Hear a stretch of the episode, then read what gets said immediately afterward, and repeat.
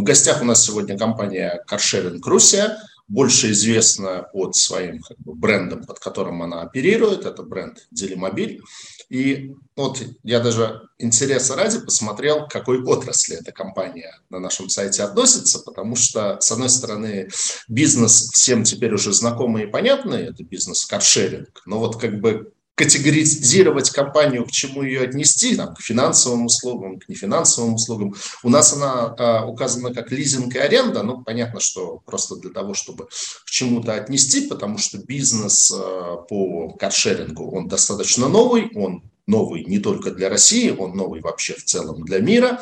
Бизнес очень активно развивающийся, ну, если там, не знаю, лет пять назад, в принципе, когда кто-нибудь говорил о том, что у него нет своей машины, он берет машину в каршеринге, на него так очень вопросительно смотрели, и это казалось каким-то вообще просто неправильным, удивительным и не очень даже приемлемым для приличного человека поведением, то сейчас это стало чем-то абсолютно распространенным, и очень многие люди, я очень много лично знаю людей, которые просто отказываются от владения автомобилем для того, чтобы пользоваться каршерингом, потому что им это удобнее.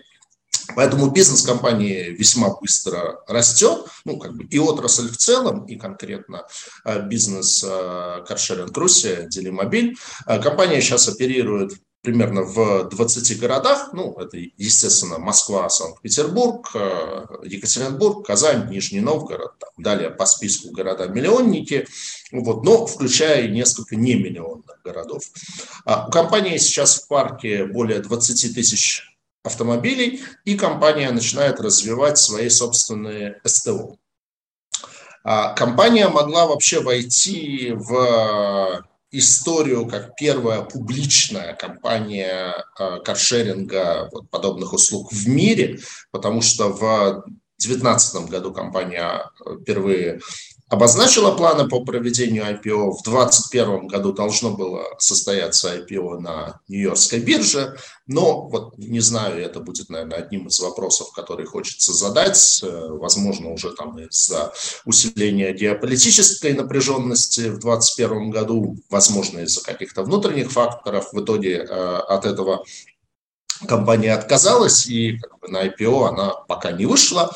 Но компания представлена на рынке облигаций. На данный момент есть один выпуск в обращении объемом полтора миллиарда рублей с погашением в 2022 году. Торгуется он сейчас под 12,2%.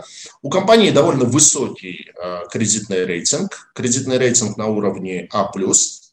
И недавно, не далее как вчера, этот рейтинг был подтвержден. И в данный момент компания э, рассматривает, ну, планирует э, размещение второго облигационного займа, также не менее чем на полтора миллиарда рублей. Ну а о компании и о параметрах о планируемом облигационном займе нам расскажут наши сегодняшние гости. Это Елена Бехтина, генеральный директор компании, и Наталья Борисова, финансовый директор компании. По традиции небольшая презентация, поэтому, Елена, Наталья, вам слово. Спасибо, Сергей, вы отлично представили нашу компанию, э, на самом деле. Давайте тогда мы подготовили небольшую презентацию и будем с радостью ответим на все вопросы. Но что такое Делимобиль сегодня? Э, Делимобиль – это ведущий игрок на российском рынке каршеринга. Мы номер один э, в России, но на самом деле я могу уже с гордостью вот так заявить, что мы номер один в мире, потому что недавно мы ездили в Китай для того, чтобы изучить и посмотреть рынок каршеринга там, а, и поняли, что даже в Китае нет каршеринга на данный момент больше, чем мы. Поэтому мы прямо вот с гордостью можем заявить, что Делимобиль – это номер один каршеринг во всем мире. На данный момент у нас около 20 тысяч э, машин, мы присутствуем в 10 городах, таким образом охватывая 25% городского населения. И у нас а, половина доли рынка в Москве, а Москва является самым большим рынком каршеринга в мире. А, Еще из таких а, впечатляющих цифр наша база зарегистрированных пользователей составляет на данный момент более 8 миллионов клиентов. Мы номер один по скачиванию приложений и занимаем лидирующие позиции с точки зрения узнаваемости бренда. А наша бизнес-модель действительно обеспечивает э, не только свободу передвижения, но это такое демократичное передвижение по городу для клиентов. Потому что за счет нашего привлекательного тарифа, в который все включено, мы действительно предоставляем а, хорошую выгоду по сравнению с собственным автомобилем для клиентов. А с учетом, как вы знаете, роста стоимости автомобиля, роста обслуживания автомобиля, особенно сейчас, это становится для клиентов все более и более выгодно. И действительно, как Сергей правильно сказал, все больше клиентов переключаются на каршеринг. Мы были бы не мы, если бы не делали большой фокус на а, эффективное управление собственным собственным автопарком, и за счет э, операционной инфраструктуры мы можем обеспечивать максимальное количество машин на дорогах. До 90% э, машин, э, доступность автопарка. На данный момент у нас, как вы понимаете, мы продаем время, и чем больше машин на дорогах, тем больше клиентов могут воспользоваться нашим сервисом. А также у нас есть собственная разработка, собственное приложение для эффективного управления автопарком с учетом алгоритмов и технологий. И а, все это выражается в цифрах. А, 15,2 миллиарда наша выручка за 2022 год. Но что хочу отметить и всегда отмечаю, что а, Делимобиль – это история не только про рост. Мы а, а, компания, которая всегда фокусируется на прибыльный рост. И наш показатель по рентабельности EBITDA составил 25%. Этот показатель растет. Наталья чуть подробнее расскажет об этом дальше, но мы действительно очень сильно сфокусированы на прибыльный рост. Предлагаю двигаться на следующий слайд, немножко погружу вас в историю. А, мы запустили бизнес в 2015 году, и с этого момента мы всегда были, есть номер один. А, номер один. А, во-первых, мы были номер один каршерингом, первым каршерингом, который запустился в России в, то, в том виде, в котором сейчас он существует. Мы были номером один и остаемся номер один с точки зрения географической экспансии. Мы с 2017 года начали открывать города, и на данный момент присутствуем присутствуем в 10 городах России, охватывая 25% городского населения. Мы а, были и есть номер один с точки зрения а, операционного управления автопарком и построения операционной инфраструктуры, которая обеспечивает нашему бизнесу, с одной стороны, высокое качество предоставляемых машин, а с другой стороны, хорошую рентабельность. Давайте перейдем на следующий слайд. И а, здесь на самом деле пару слов. А, действительно, как тоже правильно сказал Сергей, сейчас каршеринг уже является а, неотъемлемой частью мобильности населения в России. А, он занимает, как вы видите на этом слайде, отличную нишу, а, объединяя преимущества в себе такси, велосипедов, скутеров, личного автомобиля и общественного транспорта, но при этом обладая рядом других преимуществ, таких как гибкие, гибкая маршрутизация, информация по выбору клиента, а, тариф все включено, работа в режиме 24 на 7, а, возможность э, оставить э, автомобиль практически в любой точке города. А, на следующем слайде хотела бы на самом деле вам рассказать сначала немножко про рынок каршеринга и почему Россия а, действительно такой большой интересный рынок.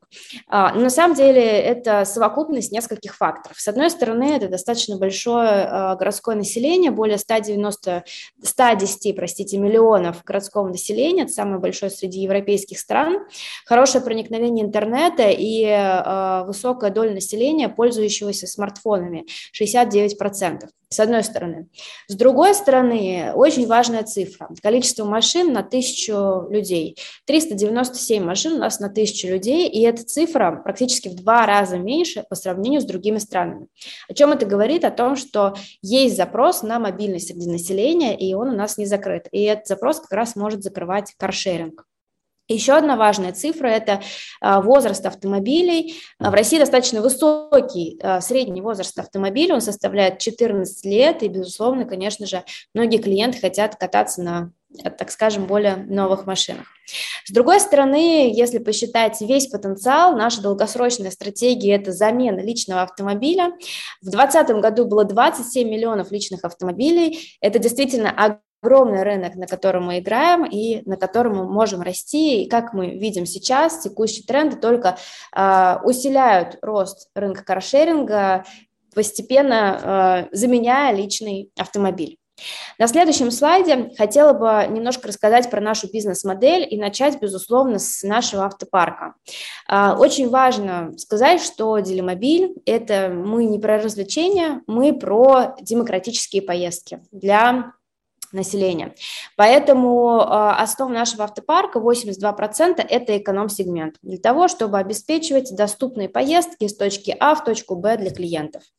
С другой стороны, мы, как безусловный эксперт на рынке каршеринга, мы работаем уже много лет э, на этом рынке, мы понимаем, что есть и другие запросы клиентов, э, и мы их тоже э, отлично адресуем. Например, мы предоставляем комфорт-сегмент для поездки с семьями или для более, так скажем, поездок на длительное расстояние. У нас есть премиум-сегмент для таких немножко эмоциональных поездок, и у нас есть грузовой сегмент, если нужно перевести что-то тяжелое из, точку, из точки А в точку Б или перевести свои покупки. Следующей составляющей нашей бизнес-модели – это географическая э, представленность или самая большая площадь охвата. А, знаете, можно так сказать негласно, что мы такой внутренний туроператор, который позволяет действительно клиентам путешествовать внутри России. Наша площадь охвата составляет 1 миллион квадратных километров. Если вот так это посчитать, это одна третья части европейской, европейской части России, то есть действительно много. Мы активно расширяем а, нашу а, площадь охвата, и что очень важно, мы умеем масштабировать бизнес не только в крупных городах, таких как Москва и Санкт-Петербург, но и в регионах. Следующая составляющая нашей бизнес-модели – это, э, так скажем, снежный ком или сетевой эффект, который постоянно ведет к росту бизнеса. Начинается он с того, э, что Постоянный рост автопарка позволяет нам обеспечивать доступность автомобиля в 5-минутной шаговой доступности для клиента. Чем больше автомобилей, тем больше клиентов могут воспользоваться нашим автомобилем и самое главное чаще. И как вы видите, мы здесь привели график, а, который показывает рост выручки с одного клиента а, на второй месяц и на второй год. О чем он говорит? Что на второй месяц каждый клиент а, тратит у нас на 66% больше, чем он потратил в первый месяц. То есть в первый месяц он попробовал сервис, ему понравилось, и во второй месяц он увеличил свои траты в нашем сервисе на 66%. Но что очень важно, на второй год этот тренд продолжается, и уже на второй год клиент тратит с нами на 65% больше, чем в первый год. И действительно, многие продают свои машины, потому что каршеринг уже становится таким удобным средством передвижения, что собственный автомобиль тебе не нужен, и ты все больше и больше чаще пользуешь, пользуешься каршерингом. Рост э, удовлетворенности клиентов ведет к тому, что становится таких клиентов счастливых больше. И мы тоже, видим это в наших цифрах, что э, количество зарегистрированных пользователей, оно растет от года к году, и на данный момент составляет более 8 миллионов зарегистрированных клиентов. Ну, а рост клиентов, он э, выражается в росте утилизации автопарка, и мы можем продолжать эффективно наращивать наш автопарк для клиентов, предоставляем больше и больше машин рядом. И таким образом мы возвращаемся опять к нашему увеличению автопарка. И, как видите, такой сетевой эффект, он отлично работает в нашем бизнесе. А, следующая составляющая нашей бизнес-модели а, да, спасибо. Это, безусловно, продвинутая технологическая платформа. У нас собственная облачная масштабируемая IT-платформа, а, которая поддерживается, развивается 80 высококвалифицированными IT-инженерами. Что очень важно, у нас есть а, собственные технологии как для автоматизированного управления автопарком и обслуживания автопарком, так и, безусловно, технологии, которые обеспечивают отличный клиентский опыт. А, мы также используем различные умные алгоритмы для для распределения геолокации машин, для э, различных э, тарифов и систем ценообразования, а также для снижения рисков, которые могут случиться на дорогах с нашими машинами. И а, давайте перейдем на следующий слайд. А, немножко расскажу про итоги 2022 года, которые а, отразились а, на нашем рынке и на нас. Во-первых, а, и, возможно, так скажем, предвещая часть вопросов в связи с этим. Первое, конечно же, а, все заметили уход европейских автопроизводителей. Здесь сразу могу сказать, что у нас продолжается бесперебойная гарантийная поддержка со стороны ушедших брендов. И, с другой стороны, мы видим, что китайские автопроизводители активно активно занимают освободившиеся ниши и а, выводят, а, мы также выводим автомобили на дороге. А, с точки зрения IT-решений мы поменяли критическую часть э, технологий, технологического стека на локальные решения. Видим также, э, что эффективность от этого не пострадала. С точки зрения эффективности бизнеса мы всегда фокусировались и продолжаем фокусироваться на операционную эффективность бизнеса в существующих городах присутствия. Мы нарастили э, долю в Москве и Санкт-Петербурге, и мы продолжили масштабировать прямой импорт запасных частей из Китая. А с точки зрения рынка каршеринга, 2022 год, э, я скажу, был благоприятным для рынка каршеринга, и 2023 тоже. Почему? Потому что а, рост стоимости а, самих автомобилей и обслуживания автомобилей, оно привело к тому, что люди стали отказываться от покупки личного автомобиля и пересаживаться на альтернативные виды транспорта. Безусловно, каршеринг здесь э, является одним из приоритетов. Поэтому мы ожидаем, что текущая ситуация, она позволяет рынку э, активно расти и развиваться, и действительно рынок каршеринга будет э, продолжать наращивать э, свое проникновение во всех клиентских группах. А, на следующем слайде пару слов про нашу стратегию. Она была и остается неизменной. А, это, с одной стороны, региональная экспансия в России. Мы присутствуем в 10 городах. Мы, у нас успешный опыт региональной экспансии. Мы знаем, мы умеем работать в регионах, и поэтому наша долгосрочная стратегия – быть представленными а, во всех городах с населением более полумиллиона. Таких в России 38 э, городов, и это наша, э, цель, это наша цель. Э, с другой стороны, мы будем продолжать расти в крупных городах э, и наращивать проникновение и охват новых групп населения, с одной стороны, и с другой стороны, продолжать фокусироваться на улучшении эффективности и прибыльности потому что для нас это важный приоритет, как я говорила. Прибыльный рост – это наша долгосрочная стратегия. Но наверняка интересно посмотреть э, на то, как же все это отражается в цифрах, и здесь я хочу передать слово нашему финансовому директору Наталье Борисовой. А, добрый день. Э, буквально несколько слов о наших финансовых показателях. А, прежде всего, мы хотим обратить ваше внимание на два ключевых фактора роста каршеринга как бизнеса и нашей компании. Этими факторами являются размер автопарка и клиентская база. А размер автопарка – это крайне важный показатель для каршеринга, потому что каршеринговый сервис должен быть удобным для клиента. Это означает, что машины должны быть доступны клиентам, находиться очень близко к ним, потому что клиенты не готовы тратить э, там, более 5-6 а, минут для того, чтобы добраться для автомобиля. Поэтому если вы как каршеринговая компания, мы как каршеринговая компания можем обеспечить хорошую доступность автомобилей, то, конечно же, клиенты будут все больше и больше пользоваться а, нашим сервисом. А, мы э, очень большое внимание уделяем росту нашего парка. И, как вы видите, если говорить, начиная с 2020 2020 года а, наш парк вырос существенно с 14 тысяч автомобилей до 20 тысяч автомобилей, которые мы имеем по состоянию на а, первый квартал текущего года. А, если говорить про число активных клиентов, среднемесячное число клиентов, то, безусловно, само по себе количество парка – ничто без клиентов. И мы здесь очень гордимся тем, что за последние три года нам удалось достичь среднегодового роста среднемесячного числа клиентов на уровне 22%. И что крайне важно, что темпы роста нашей клиентской базы, они превыш... активной клиентской базы, они превышают темпы роста парка. Это означает, что нами пользуются не только потому, что у нас а, много парка и больше парка, чем у наших конкурентов, но и потому, что наш сервис действительно удобный, а, наши тарифы комфортны для клиентов, наша система рейтинга и скоринга помогает клиентам а, участвовать а, фактически в формировании цены на их поездки, что приводит к таким а, замечательным результатам. Теперь несколько слов о том на следующем слайде, как эти два фактора трансформируются в показатели финансовые.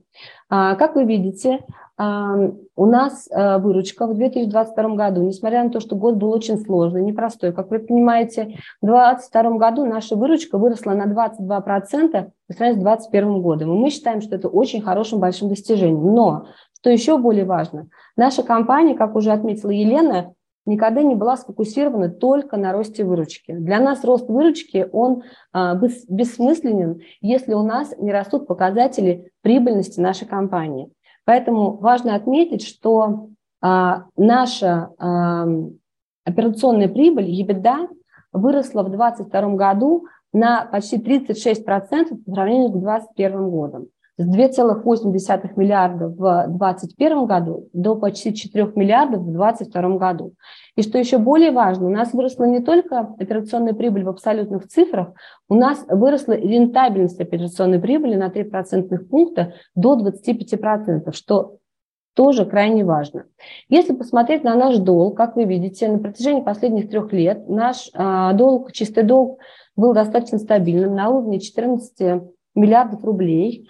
А, при этом, что важно отметить, что действительно долг, а, чистый долг и соотношение чистого долга к EBITDA а, достаточно высокое, но Опять же, в непростом 2022 году нам удалось существенно улучшить показатель соотношения чистого долга к EBITDA и достичь 3,6, что в полтора раза лучше, чем тот же самый показатель 2021 года. А теперь давайте перейдем а, к а, таким суммирующим факторам, почему мы считаем наш а, бизнес привлекательным, инвестиционно привлекательным. Но прежде всего, это, как отметила Елена, это очень перспективный, очень потенциальный кошеринговый рынок, который еще не насыщен и э, на котором есть огромный-огромный потенциал для роста. Мы, начиная с момента нашего основания, несмотря на то, что появляется много очень сильных, серьезных конкурентов, на протяжении всех этих лет остаемся ведущим каршерингом в России. У нас очень сильные операционные компетенции и очень высокие технологические компетенции, что важно для этого бизнеса, потому что для каршерингового бизнеса важно иметь не только а, сильные технологические компетенции, сильные IT-команды, но а также очень сильная операционная составляющая. Мы гордимся нашими лояльными клиентами и нашим клиентской базой и а, пользовательским опытом, который мы предоставляем нашим клиентам. У нас всегда устойчивый фокус на рост с одновременным развитием прибыльности нашей компании. Ну и, конечно же, команда менеджмента, который знает этот бизнес, понимает этот бизнес и знает, как делать этот бизнес все более и более прибыльным, что подтверждается нашей финансовой отчетностью, а, которую кто-то из вас, может быть, видел, но она есть в открытом доступе, можно с ней ознакомиться. Давайте перейдем теперь к основным а, параметрам выпуска нашей облигации. Мы предполагаем а, привлечь от полутора миллиарда рублей на срок три года а, с ежеквартальным а, купоном. Ориентир поставки – это ОФЗ плюс спред 500 базисных пунктов. Если говорить о каких-то особых условиях выпуска, таких условий нет. Выпуск не предполагает ни амортизации, ни каких-либо ковенантных обязательств или ограничений. Вот на этом, наверное, все по нашей презентации. А, ну, первый вопрос, который всегда задаю всем эмитентам, это структура, организационная структура компании и структура собственности компании, то есть кто конечные бенефициары э, вашей компании. Спасибо, Сергей, за вопросы. А, с точки зрения а, структуры, структура не менялась за последний год, за 22-23 год. Основными структурами, мажоритарным акционером является структура Винченцо Страни. Это физическое лицо. Да. И, насколько я помню, это было в новостях, э, ВТБ Капитал в 2021 году, когда вы отменили IPO, э, к вам тоже в капитал входил. Насколько ну, наверное, я отвечу на этот вопрос. Смотрите, действительно, а, ВТБ Капитал, одной из своих структур, это компания Невский Проперти, вошел в капитал а, с долей примерно 13%. Но обращаю внимание, он вошел в капитал именно материнской компании, не в капитал компании эмитента. Значит, э, ну, в принципе, действительно, можно протрекить э, эту структуру там, через Сибонс, там вся информация, в принципе, тоже у нас есть. А вы много раз в презентации сказали, что вы номер один э, компания каршеринга в России, ну и как оказывается и в мире. А какова конкурентная среда? Потому что, с одной стороны, вот Акра в своем обзоре отмечает, что там порядка двух десятков компаний в этой отрасли есть, есть такие гиганты, как тот же Яндекс, например, но при этом, вот, например, мое субъективное ощущение, что я Яндекс стал на улицах видеть гораздо меньше.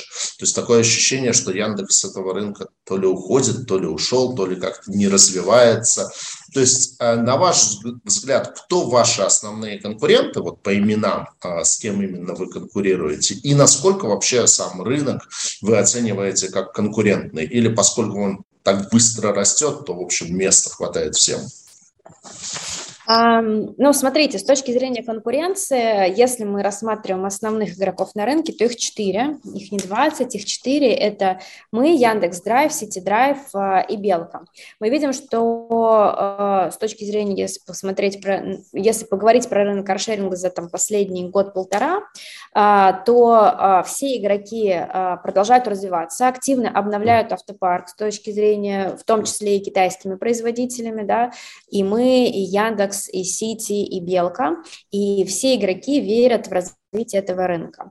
А, мы сильно отстаем от наших ближайших конкурентов с точки зрения и доли рынка. У нас 50% доля рынка в Москве, крупнейшем рынке каршеринга в мире. И с точки зрения географической представленности мы представлены в 10 городах, обеспечиваем самую большую, так скажем, географическую, географическое присутствие а, в России. А, номер два на рынке – это Яндекс Драйв, номер три – это Сити Драйв и Белка номер четыре. Мы не ожидаем а, в среднесрочной, долгосрочной перспективе на самом деле выход новых игроков. Почему? Потому что барьеры входа на рынок достаточно большие. Это, с одной стороны, и необходимость достаточно большого автопарка, чтобы обеспечивать а, максимальную доступность автомобиля на дорогах, и необходимость в IT-технологиях, в IT-решениях, как для обеспечения пользовательского опыта, так и для эффективного управления автопарком. Это и необходимая инфраструктура операционная, которая а, нужна для обслуживания обслуживания автопарком и, собственно говоря, налаженной, так скажем, производственной цепочки с точки зрения запасных частей и закупки автомобилей. За счет достаточно высоких барьеров на рынке мы, как я уже говорила, не ожидаем новых игроков, однако рынок действительно очень интересный и перспективный, как я говорила на, на своей презентации, он очень большой, активно развивается и проникновение растет. В 2020-2021 году мы делали исследования, а, где считали рост проникновения каршеринга, так вот к 2025 году он должен вырасти в разы, и мы видим, что этот тренд, он действительно продолжается. Спасибо. А за счет чего получается, что вам удается иметь долю рынка выше, чем у такого, ну, хорошем смысле монстра, как э, Яндекс, то есть потому что, ну, например, там в плане такси Яндекс, в общем, всех съел, э, всех с рынка вытянул и, по сути, стал монополистом, за счет чего вот в сегменте каршеринга получается, что вы успешнее Яндекса, хотя там, ну, понятно, что ресурсы несопоставимые, там, айтишные ресурсы у него огромные, это вообще компания гигантская.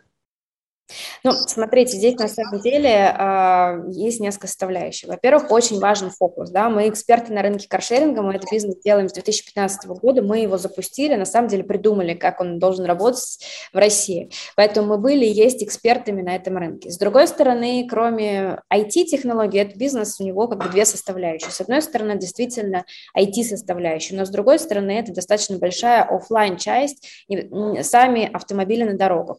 И э, мы также активно инвестируем в развитие технологий, но с другой стороны, а, в течение последних лет мы выстроили сильную операционную инфраструктуру по обслуживанию автопарка, которая позволяет обеспечивать и высокое качество автомобилей, и высокую доступность автомобилей на дорогах, и действительно хорошую рентабельность бизнеса, которая улучшается с годами, как показывала Наталья.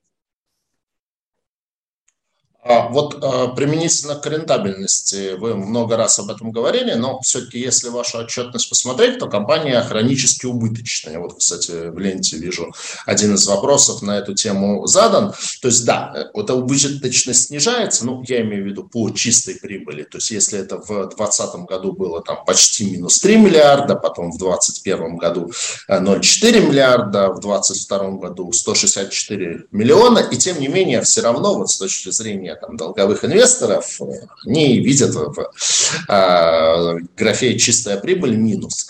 Когда компания планирует выйти на прибыль, на положительные результаты по чистой прибыли, ожидаете ли вы, что это случится в этом году?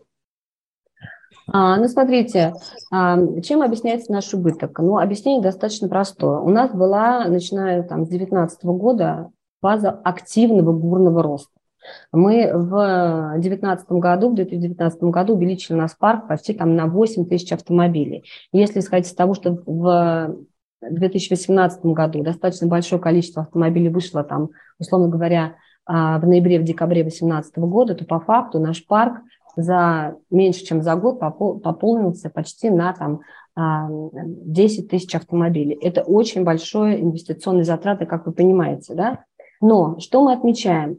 Мы э, понимаем этот рынок каршеринга, мы эксперты, мы уверенно себя считаем экспертами на рынке каршеринга. И несмотря ни на какие внешние факторы, которые э, у нас с завидной регулярностью появляются в нашей жизни, да, в 2020 году у нас был период локдауна, два с половиной месяца. Что это означает? Что в рамках вот борьбы с распространением коронавирусной инфекции наш бизнес был просто запрещен. Два с половиной месяца мы вообще не получали выручку ее не было. Но при этом мы продолжали нести все те расходы, все те затраты, которые у нас были. И даже в 2020 году мы улучшили наш результат а, нашу прибыльность по сравнению с 2019 годом. И дальше каждый год что-то происходило. В 2021 году произошел кризис полупроводников, знаменитый, который все знают, который, к сожалению, не позволил нам увеличить парк настолько, насколько мы хотели. Мы увеличили парк в 2021 году не так сильно, как потому что просто не было машин из-за кризиса полупроводников. И мы опять улучшили наш результат.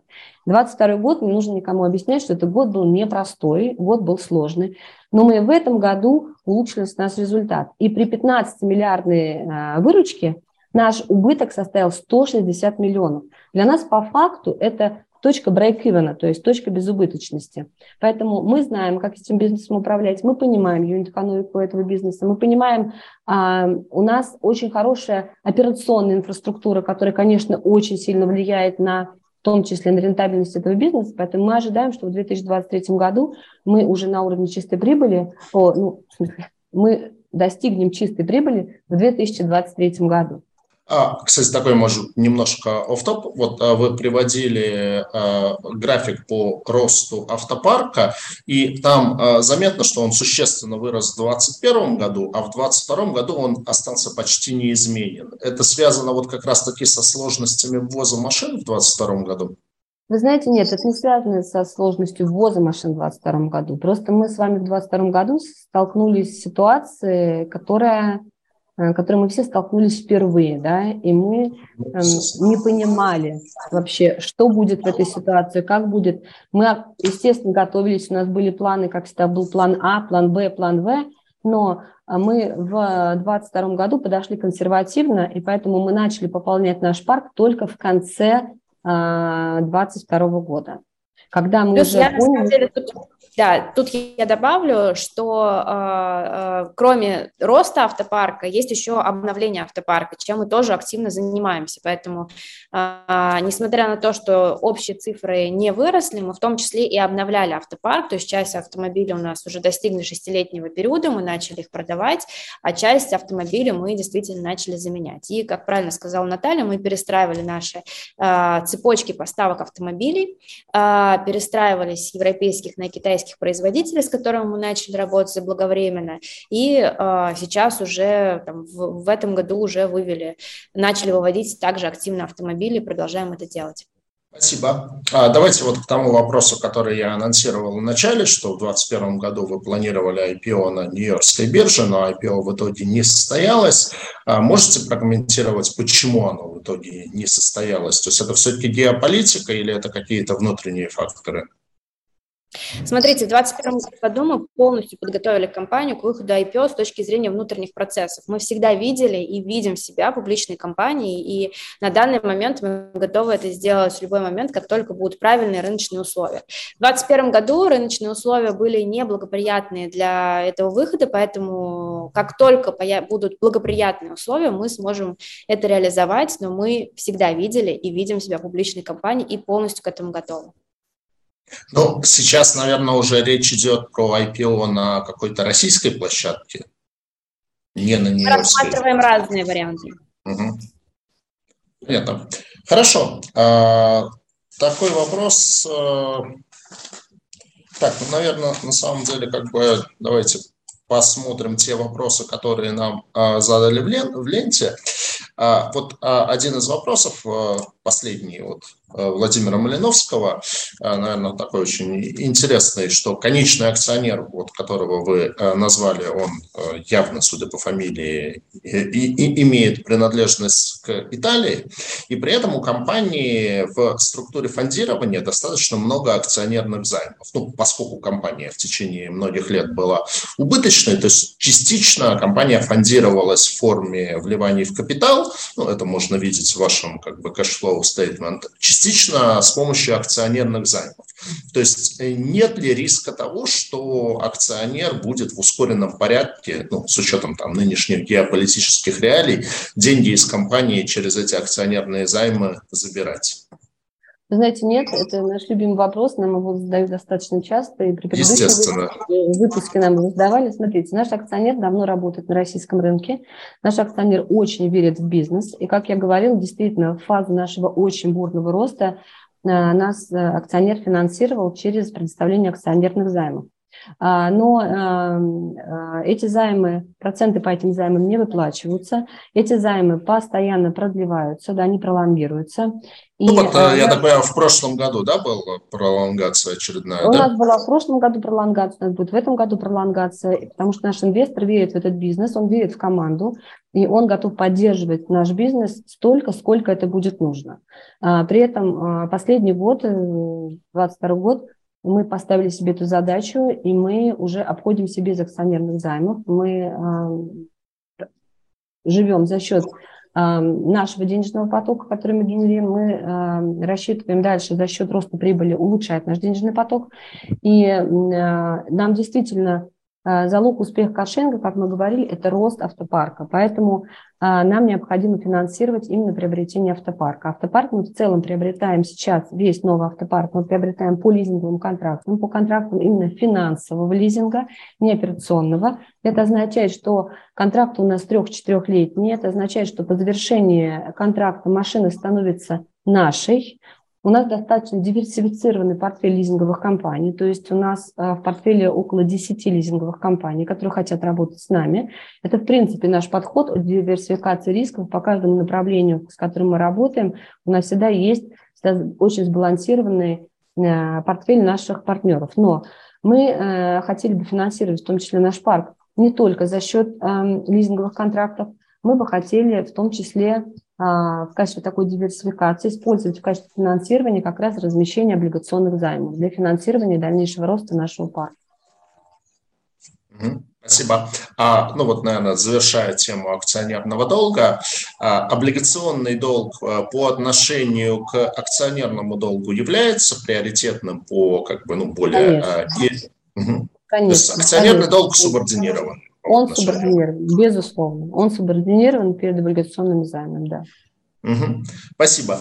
И еще один вопрос, тоже связанный с вашей акционерной структурой. А, это то, о чем вот а, говорило агентство Акро в отчете, что один из как бы, э, факторов, э, которые они указывают, это выполнение акционерам, обяза... Э, акционерам обязательств в случае реализации Невский Property Finance пут опциона. И вот один из вопросов, который я вижу в ленте от Алексея Товстагана, что я так понимаю, что опцион связан э, с тем, что в 2023 году не произойдет IPO, то как бы Невский э, партнерс э, имеет право продажи своей доли.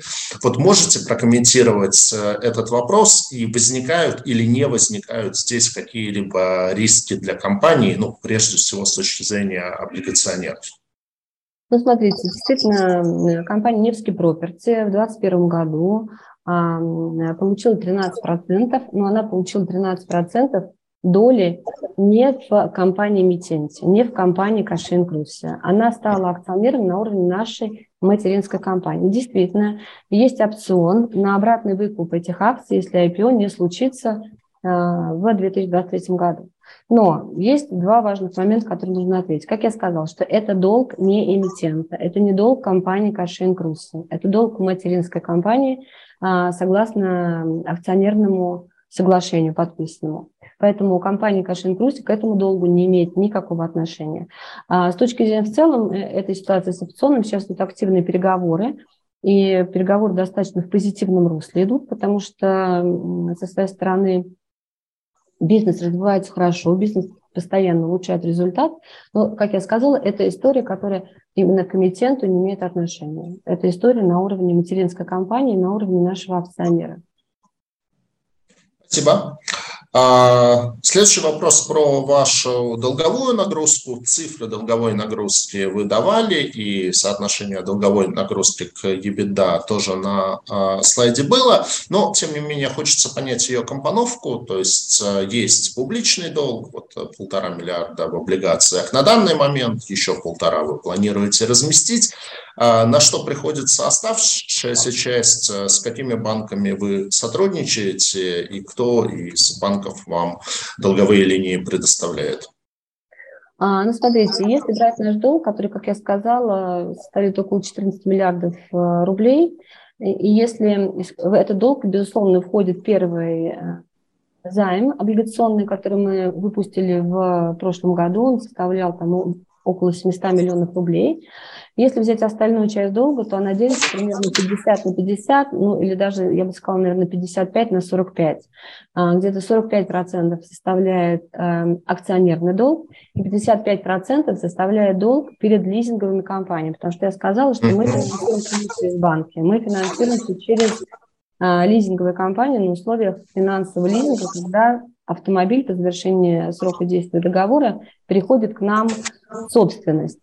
Э, это если говорить про структуру нашего долга. Если говорить про долг, да, я с вами согласна, и во время презентации я сказала, что действительно он выглядит э, достаточно высоким, но, что важно, не надо никому объяснять, что такое 22 год. Год действительно был сложный. Но в этот сложный год мы смогли улучшить показатель соотношения чистого долга к EBITDA почти в полтора раза.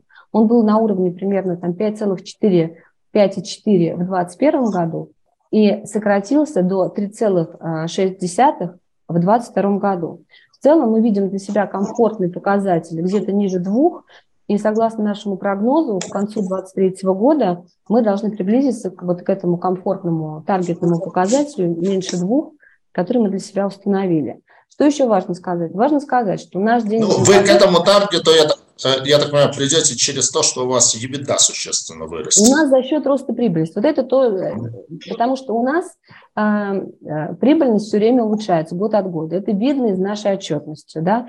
Поэтому нам удается на уровне EBITDA а, мы последние там, два, по крайней мере, года, потому что до этого рост был более впечатляющий, но последние два года мы растем примерно 2-3 процентных пункта ежегодно мы видим, что там, в перспективе там, двух-трех лет э, мы достигнем э, рентабельности на уровне беда там, в диапазоне от 30 до 40 процентов. И, конечно, наша беда полностью конвертируется в денежный поток, э, в том числе, ну, то есть в денежный поток. Если говорить про наш целый денежный поток, что важно отметить для понимания, да, он состоит как бы из двух частей. Первая часть, понятно, это денежный поток от использования автомобиля в нашем парке в течение 6 лет. Потому что, как мы говорили, мы в парке автомобиля используем 6 лет, После этого мы продаем на вторичном рынке. Поэтому вот первый денежный поток – это от использования автомобиля в нашем парке. Но у нас начинает существенно расти второй денежный поток именно от реализации автомобиля на вторичном рынке. К 2025 году денежный поток вот этого направления уже составит около 6-7 миллиардов рублей. И мы считаем, что это дает владельцам облигаций достаточно хороший комфорт на протяжении всего срока на, на всего периода вот этого трехлетнего размещения нами займа. Поэтому мы достаточно уверены в нашем денежном потоке, в выполнении нами обязательств, постоянно улучшаем нашу прибыльность, э, растет наш денежный поток. Поэтому э, мы планомерно идем к улучшению наших показателей по всем направлениям. Спасибо. А вот такой вопрос. Что вы сами считаете основными рисками для компании? Ну, вот, как бы, что может пойти не так? Ну, не знаю, фантазируя. Допустим, там какой-то агрессивный выход конкурентов. Ну, например, тот же Яндекс решит, что нет, мы должны быть номер один, и он начнет там тарифами просто всех выбивать с рынка. Какие-то другие факторы. То есть, например, не знаю, регуляторные какие-то факторы. А, скажем, а, происходит какая-нибудь громкая авария с участием каршеринга, каршеринга и дальше принимают какие-то драконовские ограничения, что для того, чтобы взять машину в каршеринг, надо там, не знаю, справку из психдиспансера, там еще что-то, ну, как бы, опять-таки, это все мои фантазии, но, тем не менее, вот что вы для себя а, считаете риском для компании, что может пойти не так? Ну, смотрите, риски всегда были, есть и будут. Да? Жизнь наша без риска, как говорится, это не жизнь. Но если говорить про те риски, о которых вы озвучили, если говорить откровенно, мы их в качестве рисков не видим. Потому что, смотрите, агрессивный выход каких-то конкурентов – Рынок каршеринга еще не насыщен. А, мы говорили о том, что мы заказывали исследование в 2021 году, которое подтвердило наше видение, наше, так сказать, понимание этого рынка, что рынок не насыщен, что у рынка есть огромные-огромные перспективы для роста, да, потому что проникновение каршеринга еще достаточно, достаточно низкое и может вырасти там от трех до э, пяти раз в зависимости от региона, да, именно в котором находится. Далее, от а, наличие конкурентов этот рынок только выигрывает, да, потому что общее, так сказать, вывод машин, а, оно способствует образованию рынка, рассказу, что такое каршеринг, повышает удобство этим сервисам. Поэтому мы, на самом деле, от конкурентной борьбы а, видим только определенные бенефиты. При этом игроки, ключевые сейчас на рынке каршеринга, это опытные игроки, они понимают юнит-экономику юнит-экономику этого бизнеса. И вот эти вот войны демпинговые, да, которые были там в 2018 году, э, а, время этих войн прошло, потому что э, так каршеринг не работает. И мы видим это на, по нашим конкурентам, да, потому что мы, конечно, следим за ними, смотрим. Поэтому мы от э, конкурентной вот этой, как это сказать, не борьбы, от конкурентной среды видим только преимущество для каршеринга. Если говорить про вот эту тему интересная про аварии, знаете, уже э, в какой-то момент это был такой, знаете, прямо любимая тема, да, все время говорили про аварии в каршеринге. Это вызвано было на самом деле не тем, сколько у нас аварий, а просто к тому, что это новый бизнес, непонятный бизнес был. И поэтому к нему было привлечено столько-столько вот этого интереса, такого немножко негативного. А у нас э, давно, я не слышала в прессе каких-то там громких высказываний о кашинге с точки зрения аварийности. Мы с этой аварийностью постоянно боремся. У нас есть система рейтинга и скоринга, о которой мы говорим, и через эту систему рейтинга и скоринга мы в том числе влияем на поведение наших водителей. Мы вынуждаем их водить более правильно, потому что они за счет этого фактически могут сформировать свою цену. Поэтому в данном случае мы делаем в этом направлении очень много. Мы мониторим количество аварий не то, что там ежемесячно, мы ежедневно мониторим количество аварий, которые случаются. Могу вам сказать, что выручка у нас постоянно растет. На среднегодовые темпы роста выручки мы вам показывали, при этом количество аварий у нас не растет. Количество аварий на минуту проданную, оно, наоборот, даже сокращается. Поэтому здесь мы тоже не видим. Если говорить про какие-то регуляторные истории, смотрите, Каршеринг – это такой бизнес, знаете, это бизнес будущего, так называемая шеринговая экономика. Мы, в свою, в свою очередь, уже стали даже, я могу сказать, социальным бизнесом. Каждый год нашего присутствия мы стали неотъемлемой частью транспортной инфраструктуры городов. Поэтому с точки зрения какой-то регуляторной, мы, наоборот, видим поддержку со стороны местных, организа... местных властей каждого города, в котором мы присутствуем, потому что они очень заинтересованы в каршеринге. Каршеринг позволяет обеспечить транспортную, так сказать, э, комфортность э, жизни людей, позволяет сократить количество машин на улице, позитивно влияет на экологию за счет сокращения машин на улице. Есть огромное-огромное-огромное количество факторов, поэтому представить себе современные города, в которых есть каршеринг без каршеринга, уже невозможно. Понимаете, ни городу, ни, ни людям. Представьте себе, что завтра не будет каршеринга огромное количество людей просто потеряет возможность передвигаться. Есть еще какие-то риски, которые иногда говорят о том, например, а вот, а если доход населения снизится, да, а что будет? Знаете, доход населения – это как раз тот фактор, за счет которого в том числе развивается каршеринг, потому что машина была еще до вот э, ситуации с СВО, она была очень дорогим удовольствием. И не только стоимость покупки машины, но и стоимость обслуживания машины, ремонта машины, вообще стоимость ее владения. Сейчас это стало еще, так сказать, более дорогое удовольствие. Поэтому это, наоборот, позитивно работает э, с точки зрения каршеринга. Машины тоже многие спрашивают, вот машины, нет европейских машин. Мы можем сказать, мы проверили это на наших клиентах, что машины китайские пользуются огромным спросом у наших клиентов, потому что это современные машины.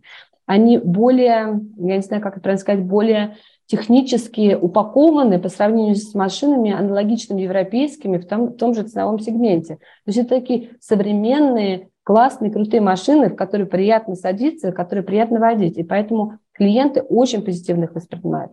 Китайский рынок очень позитивно настроен на Россию, да, и мы уже начинаем импортировать не только запасные части, мы постоянно расширяем прямой импорт запасных частей из Китая. Мы начинаем э, машины завозить напрямую из Китая. Поэтому вот эти риски, мы этих рисков не видим. А так, конечно, ну, риск есть риск, он есть. Знаете, даже, по-моему, в законе написано, что каждый бизнес ведется, так сказать, э, на риск.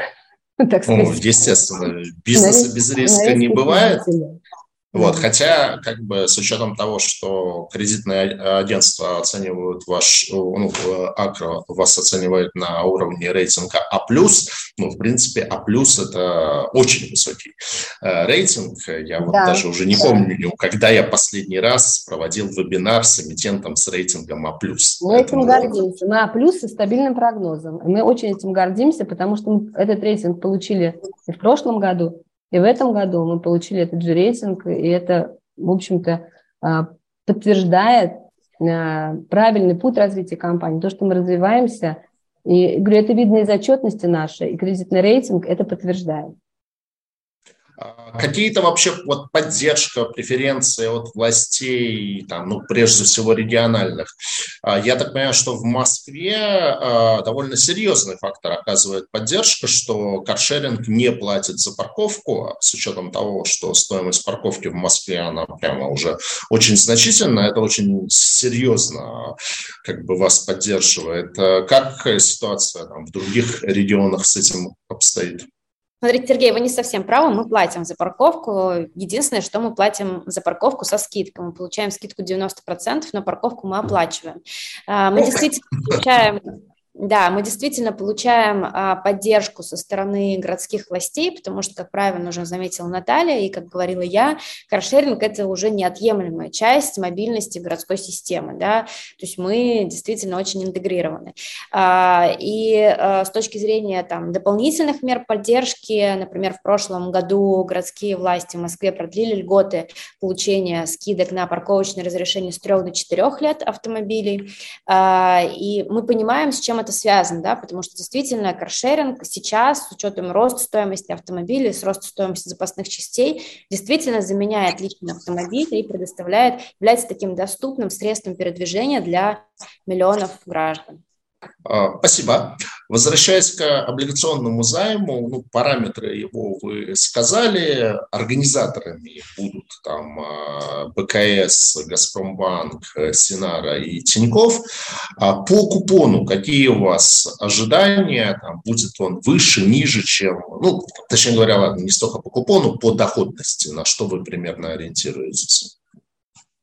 Но мы говорили о том, что если говорить про ставку, то мы ориентируемся на ставку ФЗ э, плюс спред 500 базисных пунктов. Угу. Поэтому мы как бы ориентируемся на этот показатель. Угу. Спасибо. Ну, я так понимаю, что, в принципе, рассчитываете и на институционалов, и на частных инвесторов тоже. Да, конечно. Спасибо. Так, ну давайте пробежимся, что еще интересного мы не ответили. У нас где-то пять минут еще есть. А, так, а, про возрастной срез клиентов. А, пугает, не пугает вас демографический спад там, в сегменте 20-30-летних. И, наверное, сразу сюда же Э, что говоря о том, э, что рынок перспективный, рынок какой страны вы берете за целевую модель, но с учетом того, что вы сказали, что Россия на данный момент самый большой рынок каршеринга, я думаю, что вряд ли вы какую-то страну целевой для себя берете. Да, вы все правильно сказали. А, с точки зрения рынка Москва является действительно крупнейшим рынком по каршерингу в мире, и в России созданы благоприятные условия а, для развития этого рынка, про который как раз я говорила. А, если мы поговорим по поводу клиентских сегментов, действительно сначала каршеринг был, так скажем, для молодежи. Да? Основной сегмент это был 25-35 лет, и в основном мужчины, так скажем, пользовались э, каршерингом, адепты новых технологий, мы их называли так, так этот сегмент, но за последние годы э, клиентский сегмент очень сильно расширился за счет э, и роста стоимости автомобилей, роста стоимости обслуживания автомобилей, всех факторов, которые сложились там за последние несколько лет на рынке. Поэтому сейчас уже нельзя говорить, что каршерингом пользуются только молодежь и только мужчины в возрасте 25-35 лет. Активно растет сегмент э, с точки зрения женского населения, активно растет сегмент 35+. Эм, клиенты, соответственно, из абсолютно разных групп уже активно пользуются каршерингом, каршеринг набирает популярность. мы видим, что проникновение каршеринга, оно активно растет с каждым годом, и не видим никаких предпосылок, что этот э, рост будет снижаться. Поэтому демографический спад нас не пугает. Ну, я думаю, действительно, как бы вот психологическое отношение к каршерингу за последнее время очень сильно изменилось, и вот просто там по э, среде своих друзей знакомых могу сказать, что да, это вот то, о чем я говорил в начале, что то, что как к этому относились пять лет назад и как относятся сейчас, это очень большая разница. А все-таки про тему предстоящего IPO. Насколько вероятен выход компании на IPO в 2023 году? И, или все-таки, скорее всего, это не 23, а там 24 Давай. Да, как я уже говорила, компания полностью готова к выходу на IPO, потому что мы там проделали достаточно долгий путь по подготовке нашей компании с точки зрения внутренних процессов и так далее. Мы уже ведем, чувствуем себя как публичная компания, поэтому как только будут благоприятные рыночные условия, мы будем готовы к выходу в любой момент. Поэтому ждем благоприятных рыночных условий. То есть у вас есть совет директоров, то есть все, вот все атрибуты как бы публичной компании у вас э, имеются.